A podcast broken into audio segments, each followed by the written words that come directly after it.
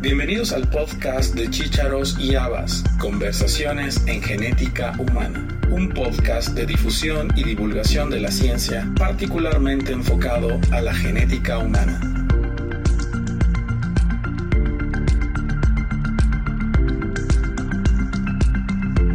La fibrodisplasia ossificante progresiva es una enfermedad genética ultra rara, originada por variantes patogénicas en estado heterocigoto en el gen ACVR1 que provoca osificación heterotópica progresiva en músculos, tendones y ligamentos, generalmente secundaria a traumatismos. Los focos de osificación generan dolor, anquilosis articular y restricción del movimiento y es muy patognomónico el acortamiento congénito y la desviación medial del primer metatarsiano del pie. Hoy hablaremos con el doctor Alan Cárdenas Conejo, quien es médico genetista adscrito al Departamento de Genética de la Unidad Médica de Alta Especialidad Hospital de Pediatría, doctor Silvestre Frank Freon, del Centro Médico Nacional Siglo XXI del Instituto Mexicano del Seguro Social.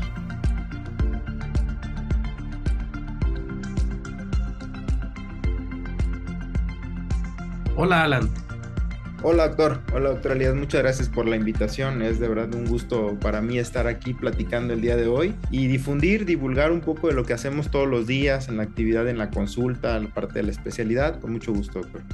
Muchas gracias, Alan. De hecho, ese es el motivo de la entrevista. Hoy vamos a platicar sobre una reciente publicación que tu grupo hizo en relación a un caso de fibrodisplasia osificante progresiva. Este artículo fue publicado en el Boletín Médico del Hospital Infantil de México y está disponible, el mismo que dejaremos en el link para descarga para quien guste leerlo. Vamos a empezar la entrevista. Platícanos qué es la fibrodisplasia osificante progresiva.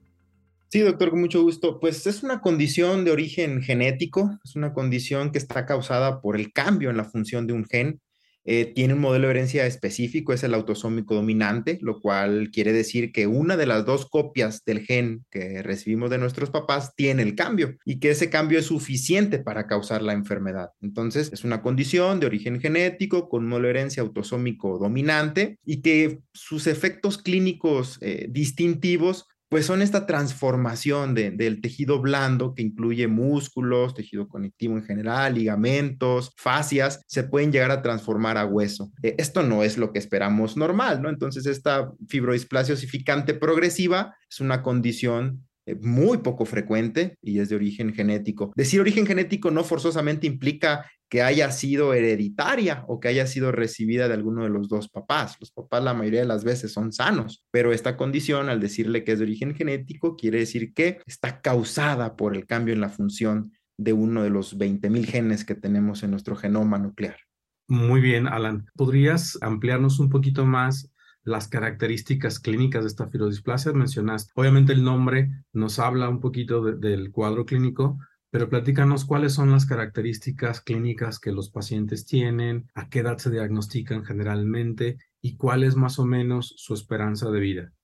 Eh, fundamentalmente en estos pacientes puede llegar a existir estos aspectos de osificación heterotópica. Le decimos heterotópica a lugares que no corresponderían, pero sobre todo a tejidos que no corresponden ser hueso, propiamente dicho, ¿verdad? Surge la mayoría de las veces, se puede identificar incluso desde etapa prenatal. Estaba viendo un artículo en 2015 que incluso con ultrasonido podrían llegar a identificar el acortamiento de este primer dedo, que es algo que los caracteriza también en la forma más clásica, pero habitualmente el diagnóstico suele identificarse alrededor de los cinco años de edad, seis años de edad más o menos, hay diferentes autores que han propuesto que las principales manifestaciones clínicas se pueden presentar a nivel del cuello, en la musculatura de la columna vertebral y casi siempre posterior a traumas, traumatismos o pequeños golpes de, cualquier parte del cuerpo en general. Eh, sobre todo está descrito que con inyecciones intramusculares eso puede desencadenar eh, la transformación o esta osteocondrogénesis o esta transformación del tejido blando hacia hueso. Entonces es bien importante su identificación identificación temprana. Ahorita y platicaremos de ello, pero creo que lo que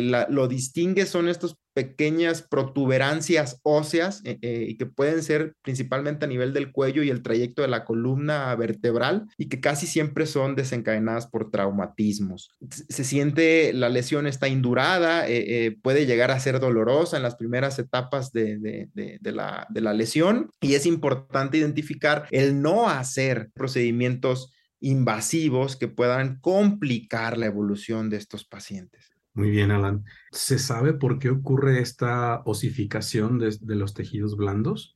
¿Cuál es el mecanismo por el cual sucede?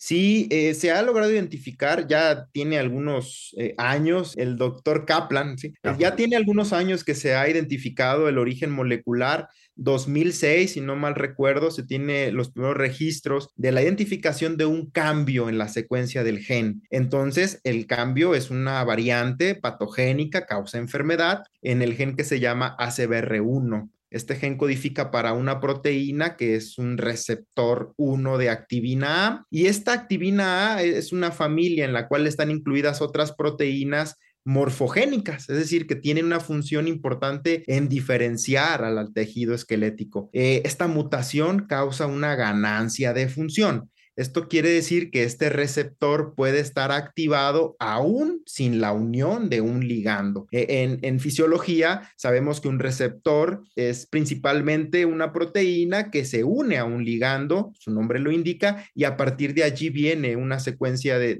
de reacciones químicas y moleculares que ejercen una función. Entonces aquí en esta patología decir que hay una ganancia de función quiere decir que este receptor ACBR1 se activa aún sin la unión de un ligando en momentos específicos. Se ha determinado también que el traumatismo, la inflamación, ciertos datos de hipoxia celular pueden hacer que haya una pérdida de, una interacción bien importante con una proteína que se llama FKBP1A. Entonces, esta se encarga de inhibir o de evitar la autoactivación de ese receptor. En, en, la mutación genera que no se necesite BMP unido al receptor y de esa forma estas células pueden transformarse a hueso. Imaginemos la situación en la que hay un golpe, ese golpe inflama al músculo. Alrededor de la zona del golpe, estas células eh, que le llamamos mononucleares relacionadas a la inflamación, que todos conocemos como linfocitos, mastocitos, macrófagos, están alrededor del, sitio de la lesión y eso empieza a, haber un intercambio, es decir, estas células también eh, llaman a otras células y las mismas células, los miocitos, de ahí que en su momento esta enfermedad también se le llamara miocitis osificante, porque se creía que solo eran las células del músculo las que se podían transformar a hueso. Pero por allá del 1970, Víctor McCusick identificó que no solo hueso, sino otras células también podían transformarse a hueso. Bueno, en general, estas células musculares mueren de manera temprana, entran en apoptosis, fallecen, pero viene una alta tasa anabólica fibroadiposa y, y, y fibroósea en este caso. Es por ello que estas células que fallecen entran en una etapa de transformación hacia, hacia tejido fibroso, que sería prácticamente la cicatriz de ese golpe en ese músculo. Es por eso a veces que, que algo tan sencillo como una simple inyección intramuscular que genera el daño en, esas, en esos miocitos, en esas células de los músculos, puede llevarles a transformarse a hueso debido a que este mecanismo molecular, esta vía de señalización de BMP está alterada a través de esta mutación de ACBR1. Tengo entendido que hay una variante patogénica que es la que predomina prácticamente en todos los pacientes, en el 95% de ellos, que es un cambio de arginina por histidina en la posición 206. Y esto me recuerda mucho al mecanismo etiopatológico en, en acondroplasia, que también es una ganancia de función, una variante que predomina en casi todos los casos y, el mecanismo es muy parecido. No son iguales, pero los mecanismos me recordaron un poquito a la condroplasia. Y aquí viene una pregunta también interesante. Aunque es autosómica dominante, ¿hay casos familiares o todos los casos son de novo?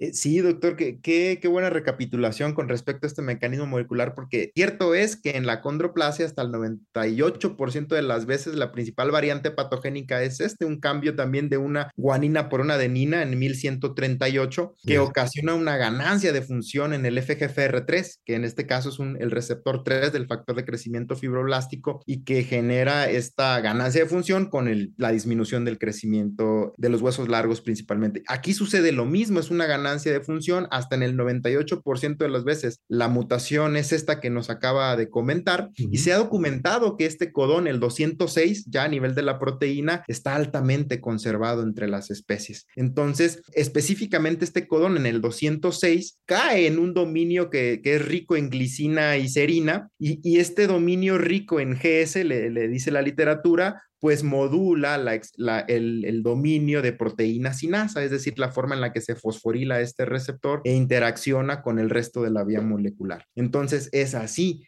La gran mayoría de las veces para esta patología, el cambio es nuevo, le decimos una mutación nueva que sucede ya sea en el gameto de papá, que es el espermatozoide, o ya sea en el gameto de mamá, que es el ovocito. La mayoría de las veces son casos nuevos, pero hay un 2 o 3% y aquí entra un concepto que nosotros llamamos relación del genotipo con el fenotipo, en el que depende el tipo de la mutación, donde cae específicamente en el dominio de la proteína, se esperarían manifestaciones clínicas distintas. Para ser un poco objetivos y precisos en ese aspecto, la forma clásica se dice que virtualmente todos presentan el acortamiento del primer dedo de los pies. Y en las formas distintas o en las no clásicas, puede haber algo que se llama expresividad variable, donde las manifestaciones clínicas pueden ser más leves y no tener este acortamiento distintivo. E incluso la mayoría de los casos familiares descritos, que son poquitos a nivel mundial,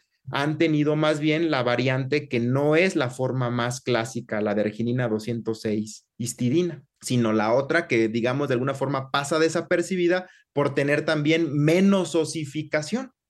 Muy bien. ¿Sabemos qué incidencia tiene esta enfermedad? ¿Cuántos pacientes hay en México?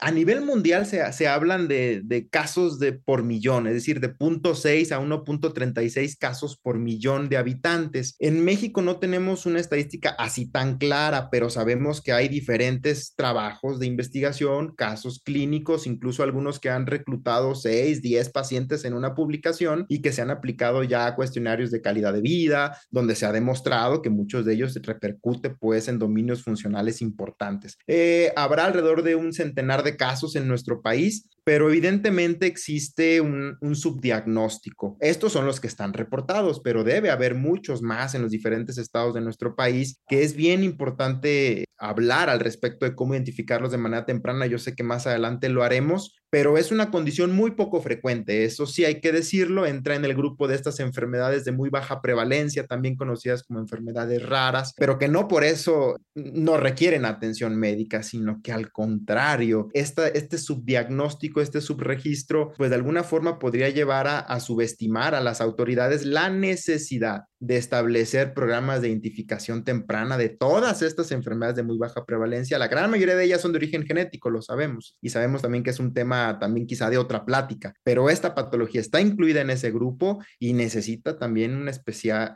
atención por parte de las autoridades y de todo el público en general. Claro, igual como mencionaste, el subdiagnóstico es inherente a prácticamente todas las enfermedades raras y seguramente también aplica la odisea diagnóstica que todos los pacientes tienen para llegar eh, siquiera al diagnóstico y no digamos al tratamiento. En mi experiencia eso lo he visto dos casos de fibrodisplasia osificante progresiva. El más reciente fue una niña de 8 o 9 años que le perdimos la pista, desafortunadamente, pero era una forma clásica. Vamos a hablar ahora un poquito de las opciones de manejo y tratamiento de la fibrodisplasia osificante progresiva, porque ya lo mencionaste brevemente hace unos momentos. ¿Existe un tratamiento específico para esta enfermedad, Alan? Un tratamiento específico curativo hasta este momento no. A veces, no sé, en medicina, y lo comento siempre con mis alumnos, queremos que el tratamiento siempre sea curativo porque así es como estamos acostumbrados. Pero yo siempre les digo y me gusta iniciar siempre mis cursos de genética con ellos al preguntarles, díganme una sola patología, una sola enfermedad que hayan ustedes escuchado y leído que no tenga un origen genético específico. De cualquier tipo, puede ser monogénica, cromosómica o multifactorial. Y entonces me dan ejemplos, diabetes hipertensión, y les digo, es multifactorial y hay formas monogénicas. Me dicen, em, no sé, infarto agudo del miocardio, hay mucha predisposición, es multifactorial, hay formas monogénicas, etcétera. Total que los arrincono hasta llegar al punto en el que no hay una sola que no tenga cierto grado de participación de la genética humana. Claro que, por ejemplo, el traumatismo y este es un caso de ello. El traumatismo eh, puede ser, digamos, alguien que, escape a ello, eh, la patología, pero la forma en la que se recuperan los tejidos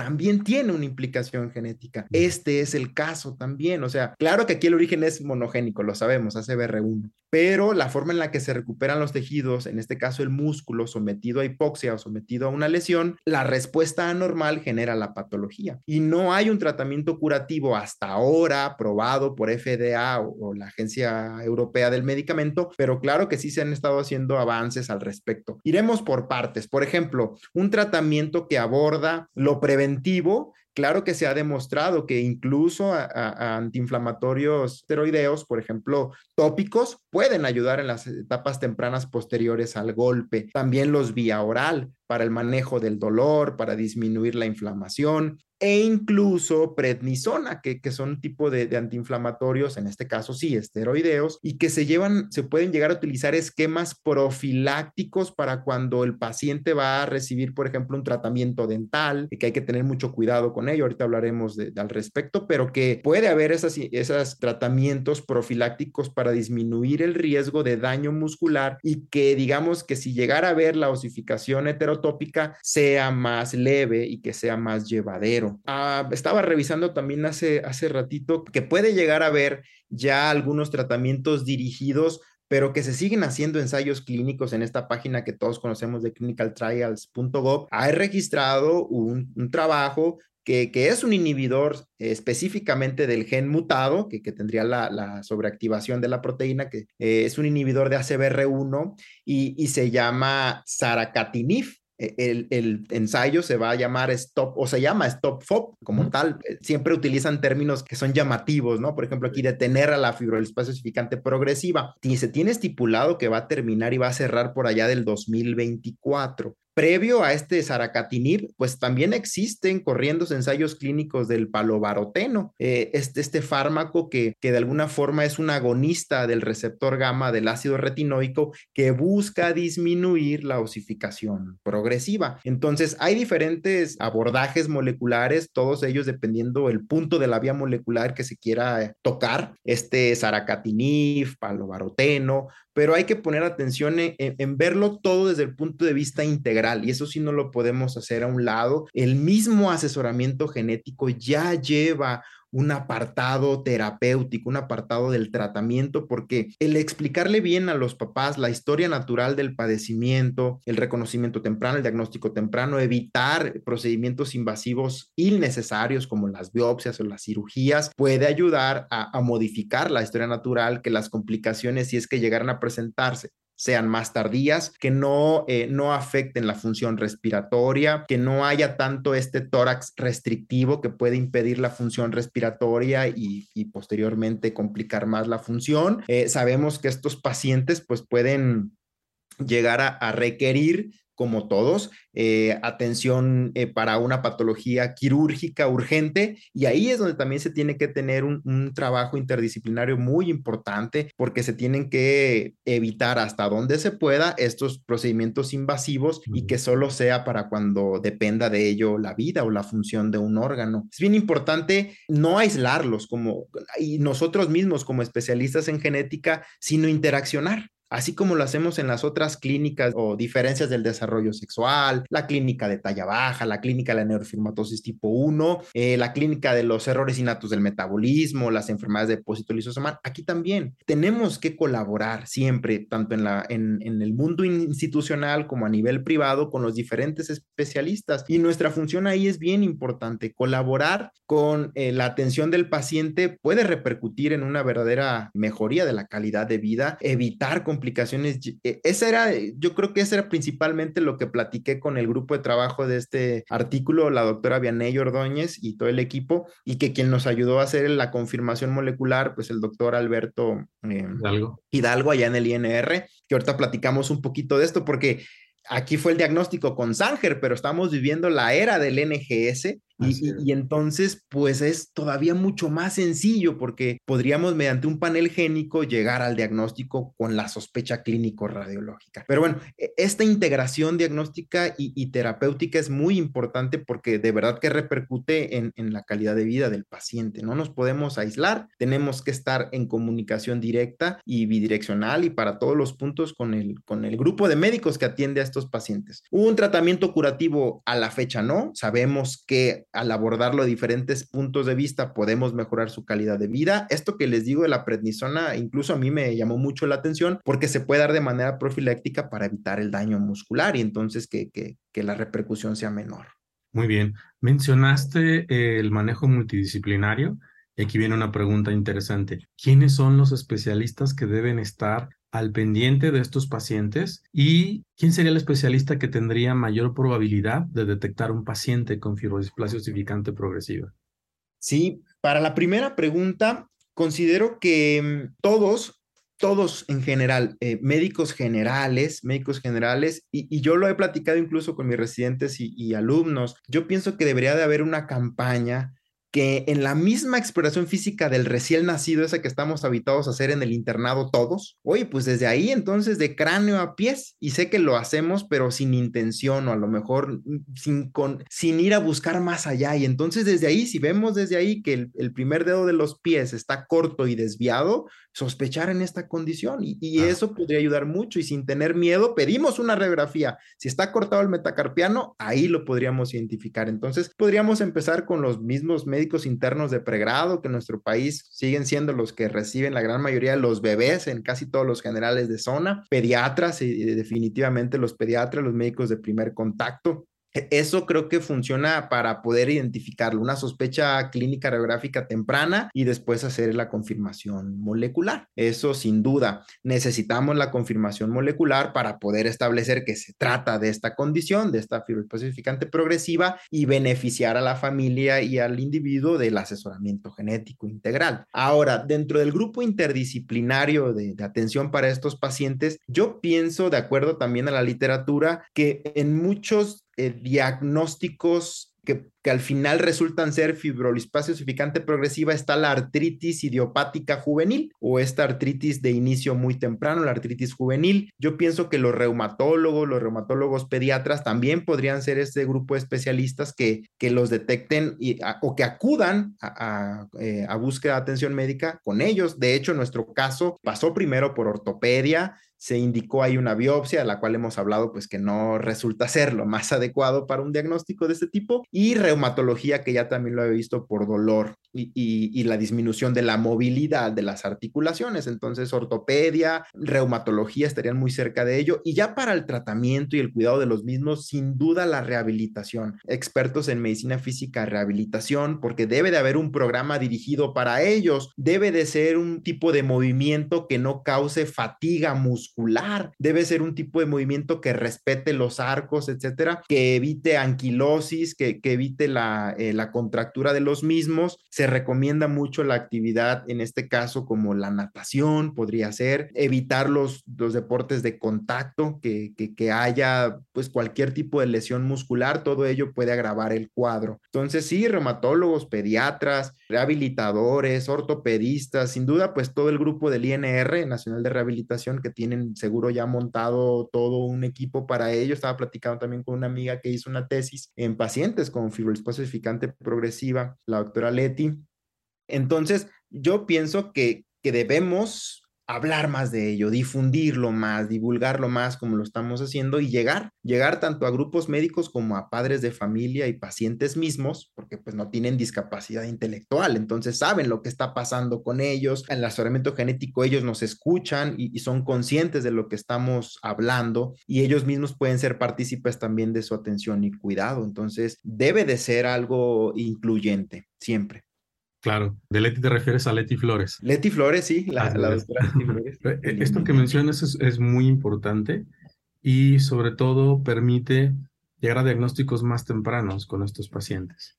Ahora vamos a platicar un poquito del caso que publicaron. No, no del artículo, sino más bien platícanos cómo, lo, cómo llegó con ustedes, cómo hicieron la colaboración con el INR y con el Instituto de Cardiología y cómo fue todo el proceso para llegar finalmente a la publicación, que eso es muy interesante escucharlo.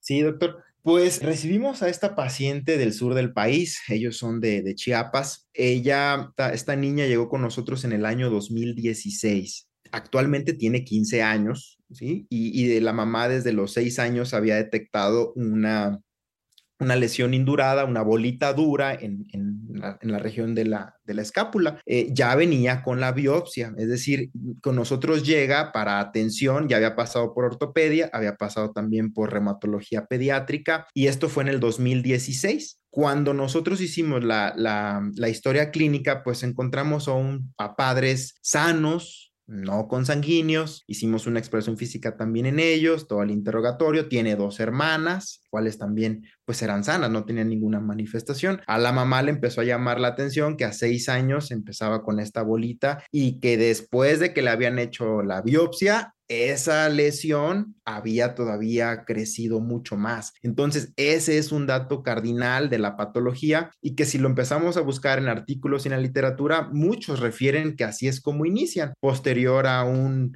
traumatismo o a una intervención tipo biopsia para saber qué está pasando con esa bolita, si es un, lo clásico, un quiste o una calcificación o, un lipoma, ah, pues mira, vamos a sacarlo, a extirparlo porque es un lipoma. Y ya en el momento de la recuperación de la lesión viene el incremento en, el grosor, en, en, está indurado y duele y entonces de ahí se puede empezar a sospechar. Como todo en genética, la historia clínica es la herramienta más poderosa para llegar a diagnósticos, mucho más que el NGS, porque primero necesitamos sospecharlo. Y entonces en la sospecha surge de la historia clínica y de la exploración física dismorfológica. Entonces, al momento de desvestir al paciente, con, las condiciones dadas para ello, claro, en el consultorio, eh, encontramos ya la dificultad para la, rotación completa del, cuellito. Entonces ahí empezaban las propuestas, ¿no? Mira que un síndrome Klippel fail porque tiene fusión vertebral, eh, hay que pensar en ello. Y además llegamos a los pies y vimos los primeros dedos cortos un poquito anchos, pero más bien cortos y desviados, e, En sentido, eh, en sentido medial. Puede llegar a variar la desviación, pero casi siempre es que están cortos, ¿no? Y, algo parecido a lo que se llama alux valgus, esto que, que coloquialmente se le llaman juanetes, ¿no? Bueno, entonces los vimos cortos y desviados, y claro que era importante hacer una radiografía, pero desde ahí entonces, ahora sí, utilizando búsquedas cruzadas, porque es verdad que son poquitos los casos que, hay en la consulta, entonces concientizarlo de ello es importante. Pero nosotros usamos herramientas de búsquedas de información, una de ellas muy clásica y, socorrida por todos nosotros es OMIM o MIM. Entonces, al utilizar esto de fusión vertebral cervical y utilizar eh, primeros dedos cortos y desviados, pues dentro de las primeras propuestas de diagnóstico que habría que descartar era esta fibroespacio osificante progresiva. Eh, yo ahí sí, de manera personal, no había visto ninguna en la clínica. Porádicamente lo había leído como patologías que están incluidas en un grupo de, de evolución catastróficas como esta. Y así fue como empezó la sospecha. Entonces, al pedir la radiografía y el verla, sobre todo esto del padecimiento actual, posterior a una intervención, a una lesión de tejidos blandos,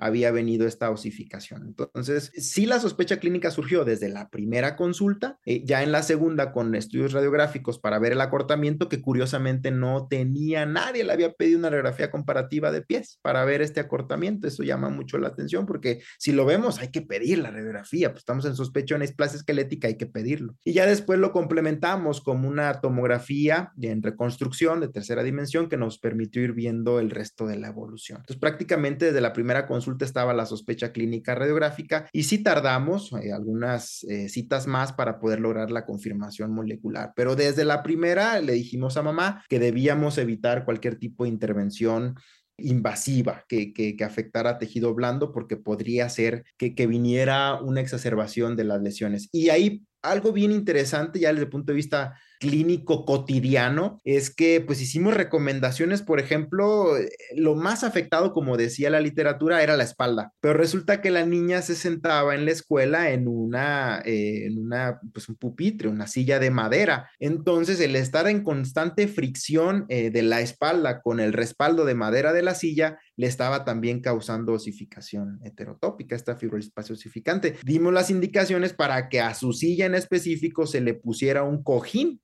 tanto acá a nivel de, la región de los glúteos como en la espalda. Eh, la mamá pues lo entendió, lo comprendió así, se hicieron las modificaciones para cuando nos volvimos a ver, al menos nos comentó que había menos dolor de espalda y menos dolor de, de la región glútea. Pues el estar estimulando menos, o tanto sabemos que el durar mucho tiempo sentados, pues también hay microdaño, digamos, a nivel de los miocitos, hipoxia, todo eso causaría también dolor, mediadores de la inflamación. En ese tiempo no estábamos tan conscientes de lo que podía hacerse de manera profiláctica como la prednisona o los, eh, los antiinflamatorios tópicos, pero estas medidas generales o el evitar incluso ahora ya inyecciones intramusculares, todo ello pues de alguna forma ayudó a que no hubiera una, un cuadro clínico más grave. Y en relación a la colaboración con el grupo de Alberto, que creo que es el único en el país que hace el diagnóstico molecular, ¿cómo fue esa colaboración? Sí, doctor. Pues aquí en México eh, hay diferentes grupos ¿no? de, investigación que están distribuidos tanto en Ciudad de México como en el resto de los estados. Entonces, siempre esta colaboración con, ah, colegas y amigos ha resultado importante para concluir diagnósticos. En este caso, en el mundo de los errores de metabolismo, con usted y su gran grupo acá en, en, CIBO. Y del, con el doctor eh, Alberto, pues teníamos ya eh, la oportunidad de conocernos de manera previa y dado que la doctora Leti Flores es mi amiga y también coincidimos en la misma generación, pues entonces entre nosotros nos comunicábamos, oye, tú tienes proyectos de investigación de la de FOB, de la fibrosis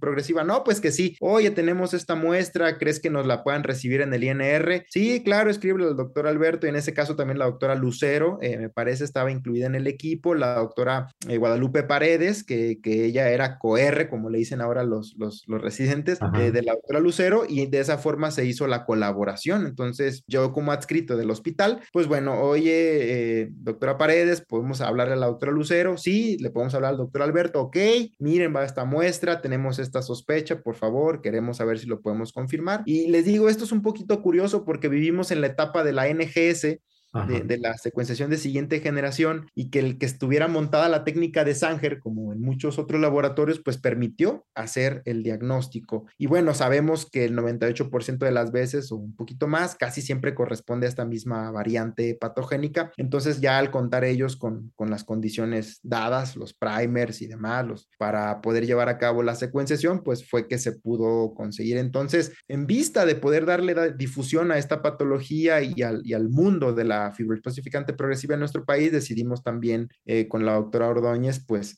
Ney, darle ese, esa salida al trabajo que ahí estaba para que de alguna forma podamos reconocerlo de manera temprana. Queríamos darle este valor educativo de identificarlo tempranamente con el acortamiento de los primeros dedos, que primer contacto sea consciente de ello. Ahí en el artículo pues aparece una fotografía de los deditos y, y muchos de los trabajos publicados a nivel mundial coinciden con mostrar esa fotografía porque de verdad que clínicamente relevante, no nos cuesta dinero, nos cuesta eh, nada más tenerlo en mente, tenerlo de manera consciente en la mente, que al ver ese acortamiento hay que pensar en la patología.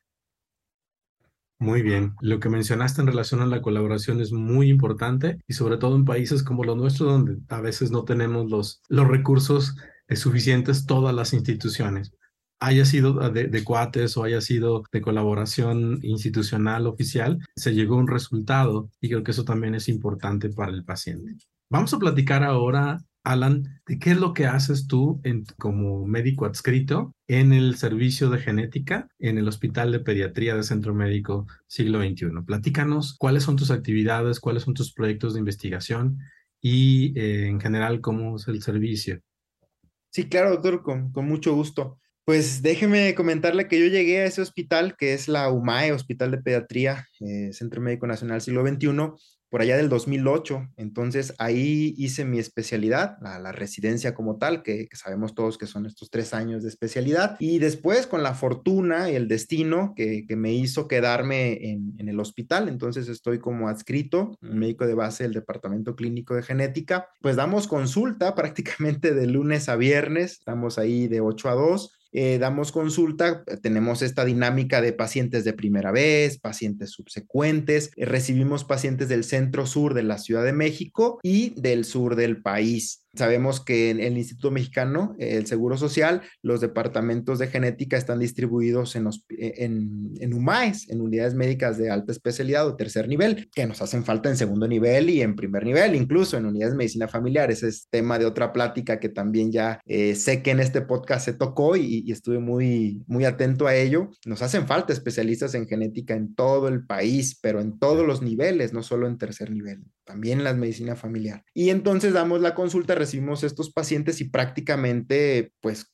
como en el campo de la genética médica es tan amplio, recibimos pacientes desde eh, enfermedades de origen cromosómico, como habitualmente trisomía 21, síndrome Down, condiciones de origen monogénico muy frecuentes como la neurofibromatosis tipo 1, que forma parte de las rasopatías, displasias esqueléticas como estas, retrasos del desarrollo psicomotor, trastornos globales del neurodesarrollo, todos tratando de llevar este enfoque de distinguir si es algo aislado o si es algo sindrómico, distinguir su posible origen, monogénico, cromosómico, multifactorial, porque eso permite dirigir un proceso de atención individualizado, de ayuda a, a cortar los tiempos de diagnóstico, elegir específicamente qué especialidades nos van a ser de, de mucha ayuda para llegar a un diagnóstico. A veces estudios tan básicos como en este caso una radiografía, que, fundamentan bien una sospecha clínica. Entonces, mi, mi función principal es la consulta y me, me, gusta mucho, me entusiasma mucho esa área de la, de la genética clínica, en especial la dismorfología es algo que, que, aprendí muy bien de, de, de, mis maestros, en este caso la doctora Araujo y el doctor Juan Carlos Bicochea, que es amigo y maestro ya de muchos años. Entonces, pues hemos estado allí trabajando en, en, la genética clínica. Poco a poco he ido avanzando también en el área de la investigación, que sí puedo reconocer que no es mi fuerte, pero tengo una maestría en ciencias médicas de la UNAM. Hicimos un proyecto de investigación bien interesante también con síndrome Turner, esta expresión de los microRNAs, la quisimos comparar entre niñas Turner contra niñas niñas sanas, 46,xx, para ver las diferencias en los perfiles de expresión. Eh, hemos trabajado y colaborado, eh, la verdad que muy gratamente con la unidad de investigación en nutrición humana del hospital, la doctora Marisela Rodríguez y su grupo, gran grupo que tienen de distrofia muscular de Duchenne. Esta patología que también es de origen genético, ligada al X, es una distrofinopatía y que no hay un tratamiento actualmente curativo muy similar a esta FOP, pero que se han hecho diferentes intervenciones también buscando mejorar la calidad de vida, ¿no? El efecto antiinflamatorio de los ácidos grasos omega 3. Y por ese lado, a mí me gustaría también continuar en la parte de la investigación. Tengo la intención de, de trabajar con pacientes con trisomía 21 porque sigue siendo una condición frecuente de la consulta. Los lactantes con síndrome Down en nuestro departamento siguen siendo una causa principal como motivo de consulta. Los vemos dos, tres niños casi a la semana de, trisomía 21 y entonces necesitamos hacer algo más. Yo creo que ahí como grupo de genética médica, a veces, lo he escuchado y, y a veces me, me, entristece un poquito decir, pues es otro caso de síndrome Down. ¿Es otro caso de trisomía 21? No, no es otro caso de trisomía 21. Eh, es un caso en el que también podemos aportar mucho más. Y, por ejemplo, el prevenir las manifestaciones del declive cognitivo a largo plazo, e investigar primero cómo están eh, estos marcadores de, de, de, envejecimiento prematuro, unas proteínas que se llaman mitocinas, la humanina, etcétera. Entonces, investigar primero cómo están estas proteínas para después tratar de intervenir en ellas de manera, claro, progresiva, digamos, pero tratando de disminuir ese declive cognitivo y otros muchos más, porque siempre, simplemente síndrome Down ya es un ejemplo de un modelo que, que, es un buen modelo para investigación, porque el desbalance genómico global que causa el cromosoma 21 adicional es, es mucho y, muy variado y entonces tiene diferentes aristas por abordar. Entonces me gusta combinar la clínica de todos los días, la dismorfología de todos los días, con las preguntas de investigación, qué tanto podemos ir más allá qué podemos hacer, qué podemos aportar. Y claro, pues también me dedico a la docencia tengo mi, mis grupos de la UNAM, de Facultad de Medicina, que, que, con ellos imparto genética clínica. Me gusta estar con ellos porque quiero que vean a la especialidad como una forma más amena y, y algo básico de la medicina. No podemos hacer medicina sin ir a, a, demostrar que la genética está en todos lados. Insistíamos esta pregunta de dígame una patología que no tenga un origen genético y no la hay. Entonces, comprender los mecanismos moleculares nos ayuda y nos facilita mucho en saber las manifestaciones clínicas y los posibles tratamientos. Entonces, pues es la consulta, eh, lo, que, lo que habitualmente doy eh, de lunes a viernes, la docencia y un poquito también de la, de la investigación. Muy bien, Alan. Ya estamos terminando la entrevista y nos faltan dos preguntas muy importantes. ¿Cuáles son tus redes sociales? Pues mis redes sociales son más bien de tipo personal, no tengo alguna profesional, eh, salvo una pequeña página que se llama www.alancárdenasconejo.com.mx. Vienen mis datos generales como para alguna consulta médica y las otras redes pues son más bien personales, aunque claro que me pueden contactar también a través de ellas. Aquí en este punto me gustaría aprovechar el, el espacio. Mi hermano, el doctor Jair Cárdenas, él se dedica a virología y a la biología molecular. Él es un investigador que en la Universidad de Colima. Yo egresé de la Universidad de Colima, me siento muy orgulloso de ello también, de Facultad de Medicina de allá. Eh, y tienen un podcast así como este en el que buscan la difusión, la divulgación. Se llama arroba ciencia-ligera. También está en todas las, las redes sociales y, divulgan y difunden temas eh, de, de, en general de la ciencia. Tuvieron ahí la fortuna de contar con el doctor Lascano, eh, hablaron un poquito del RNA y un poquito de la evolución. Entonces, pues es también la, el comercial de este podcast podcast Ciencia Ligera. Y pues la verdad es que me siento muy, muy agradecido con la invitación, doctor, porque también ayuda a, favorecer que veamos diferente a la genética. Yo creo que forma parte de nuestra vida porque nosotros mismos funcionamos a través del genoma y la interacción con nuestro medio ambiente. Entonces, comprenderlo primero para nosotros nos abre la ventana para los medios. Muy bien. Es arroba ciencia ligera. ¿En qué, en qué plataformas está?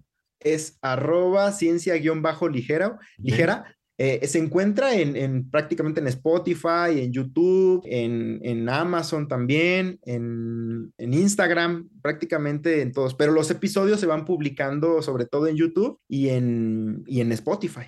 Ok, para, para seguirlo. Muchas gracias, doctor. Y sé que este podcast llega a todo Latinoamérica, entonces esperemos que también con este nuevo capítulo lleguemos a Paraguay, que, parece ser que es el único país que nos falta. Se resiste, eh, pero, pero lo encontraremos. okay. Muchas gracias. la, la última pregunta, Alan, que siempre la hago a todos nuestros invitados.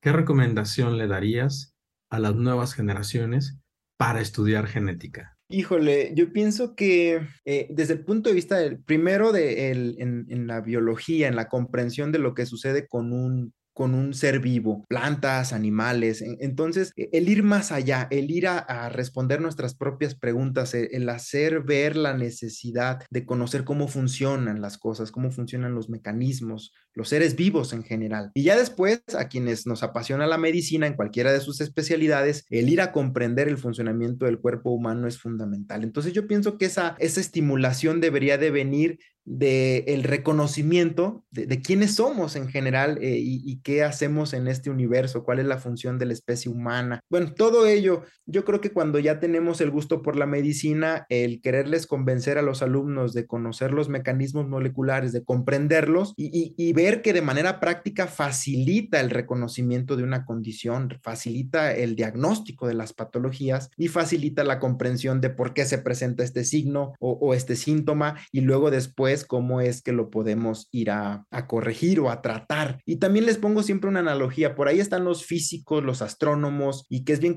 bien difícil esa, esa área de la, de la ciencia. Ellos, ahí les corresponde el universo, el universo exterior, todo lo que está fuera de este mundo. Pero a nosotros los médicos, y también parte nos toca a los especialistas en genética y, a los eh, genetistas en general, genética humana y de todos los, los rubros, pues comprender el universo al interior de nuestro cuerpo y luego ir Siempre les digo, hay que verlo así, eh, individuo, sistema, órgano, tejido, célula y genoma. Ir hasta lo más profundo nos permite, eh, y tenemos una tarea muy, eh, muy amplia, pero a la vez emocionante, entusiasmante. Y yo creo que el, contagiarles ese entusiasmo a los alumnos, yo pienso que nos puede ayudar. Ahora bien, el, conocer nuestros propios mecanismos nos puede ayudar a evitar enfermedades. La prevención es fundamental. Uno podría decir, bueno, doctor, las enfermedades genéticas no se pueden prevenir y siempre se los insisto tanto a familiares como a los alumnos. La gran mayoría de las condiciones autosómicas recesivas se pueden prevenir con un tamizaje de portadores y estamos en la era del NGS y hay que aprovecharlo. Antes mucho se decía, bueno, tienes que ser consanguíneo, endogámico. Ya vimos que eso no funciona así. Ah, mira que los judíos o algún tipo de grupo eh, religioso, geográfico. No, no funciona así. Para todos, para todos los que quisieran prevenir enfermedades de origen genético, existe el asesoramiento genético y es algo que se puede hacer y ofrecer todo el tiempo. Entonces, eso también como que a veces les despierta el interés. ¿A poco se puede, doctor? Sí, claro. No necesitamos que nazca un bebito enfermo para hacer algo más. Se puede hacer previo a ello y forma parte de la especialidad, forma parte del mundo de la genética humana. Y en México, pues, ¿qué más? Nos, nos encantaría que, que nuestros especialistas, nuestros maestros y doctores en genética, pues encontraran campo laboral. Entonces, también nos corresponde ir haciendo difusión, divulgación. Yo sé que depende mucho el lugar donde lo hacemos, a las autoridades, pero hay que concientizarlas también en diferentes foros. Este es un excelente foro para lograrlo, ir más allá, tanto en México como en, los diferentes países de Latinoamérica, para lograr eso, porque sí que necesitamos que, que, estemos integrados en los diferentes grupos interdisciplinarios de atención médica. Insistimos, hasta en primer contacto, siempre hará falta un especialista en genética. Por ejemplo, ahí en las unidades de, eh, eh, en las unidades de medicina familiar en los centros de salud, hay un estomatólogo, hay un nutriólogo, hay quien se dedica a, la salud reproductiva, ahí mismo, el genetista, como dando eh, el asesoramiento genético. Y claro, como habrá uno en segundo nivel y otro en tercer nivel, iremos escalando los casos pero desde la unidad de medicina familiar. Yo pienso que eso es algo que, que, me gusta transmitirles, el entusiasmo para que ellos vean a la especialidad importante como otra área básica de la medicina.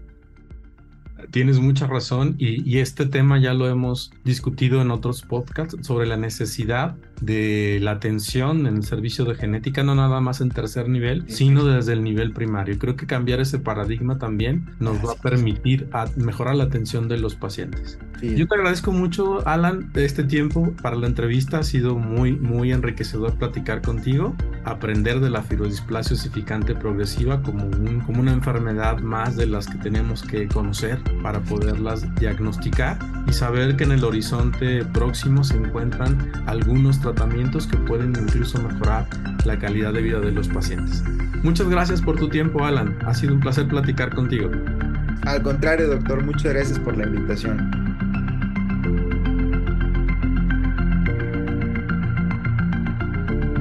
Gracias por haber escuchado este episodio del podcast de Chícharos y Habas, Conversaciones en Genética Humana. Te esperamos la próxima semana con un nuevo episodio y te invitamos a que te suscribas gratuitamente en cualquiera de nuestras plataformas.